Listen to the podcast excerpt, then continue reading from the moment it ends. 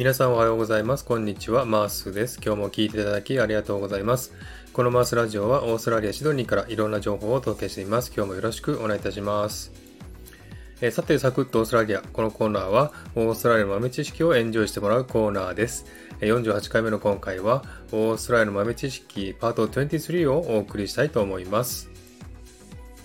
え、さて今日の話題なんですけども、今日はオーストラリアの水道水についてお話したいなと思っております。え、よく言われるんですけれどもね、え、オーストラリアの水道水は硬水、硬い水ですね、え硬水で、えフッ素が入っていると言われています。そのため、え髪の毛がボサボサになるというのは本当でしょうか？え私もずっと思っていますし、またあの、オーストラリアに来た人ならね、経験したと思いますけれども、えオーストラリアでシャンプーをしますとですね、え髪の毛がまとまらないとかですね、えオーストラリアのシャンプーやリンスでは、え髪の毛に潤いがないという経験をした人が多いと思いますね。じゃあその原因って一体何でしょうかね。えちょっと調べてみましたね。えまずですね、香水かどうかというのはですね、水に含まれているマグネシウムとカルシウムの量だそうですね。これらが多いほど硬いと言われています。で、オーストラリアではですね、都市によって高度が違うようです。えでは、それぞれの都市のね、高度を見てみますと、シドニーで62、メルボルンで30、ブリスベンで100、パースで30、アデレードで92となっておりますね。で数字が大きいほど高度が高いと言えるので、えブリスベンとアデレードは中高水、その他はえー、軟水となりますね。一方、日本の平均はですね、60だそうですね。えー、つまり、ほとんどの都市は日本と同じ硬さであるということですね。ということはえ、オーストラリアの水は硬水であるとは言えないんですね。あとですね、オーストラリアの水道水に含まれているものを調べてみました。まず一つ目、塩素ですね。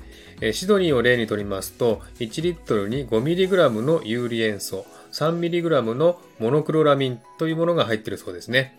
これは健康に影響を与えない程度の量だということだそうです。そして二つ目、フッ素ですね。オーストラリアではですね、70%の以上の場所で水道水にフッ素が入っているらしいですね。シドニーではですね、1リットルあたり 1mg のフッ素が入っているそうです。で、フッ素はですね、歯の健康のために規定に沿って水道水に入っているらしいんですけれども、これ取りすぎるとですね、健康に影響が出るらしいですね。はい。で、結論なんですけども、オーストラリアの水道水は数字から見ると硬水ではないということが分かりました。少なくとも日本と同じですね。なので、硬水のために髪の毛はボサボサになるのではないということですね。えではですね、なぜ髪の毛がボサボサになるのかということなんですが、え多分ですね、これ塩素が原因だと思いますね。えそして気候ですね、乾燥した気候も影響していると思います。えちなみにオーストラリアの水道水は飲めるでしょうか？皆さんご存知ですか？えー、日本とアラブ首長国連邦、そしてオーストラリアとニュージーランドは、え WHO の安全基準を満たしているので、水道水は飲めるということですね。えただし、オーストラリアではフッ素が入ってますのでね、えお腹を壊す人もいますので、一般家庭では沸騰させるか、ミネラルウォーターを買うか、または浄水器を通して飲んでるのが普通ですね。ですので皆さんももしオーストラリアに来ましたらですね、えミネラルウォーターを買って飲んだ方がいいんじゃないかなと思います。はい。じゃあ今日はですね、オーストラリアの水道水についてお話ししましたが、いかがでしたでしょうか？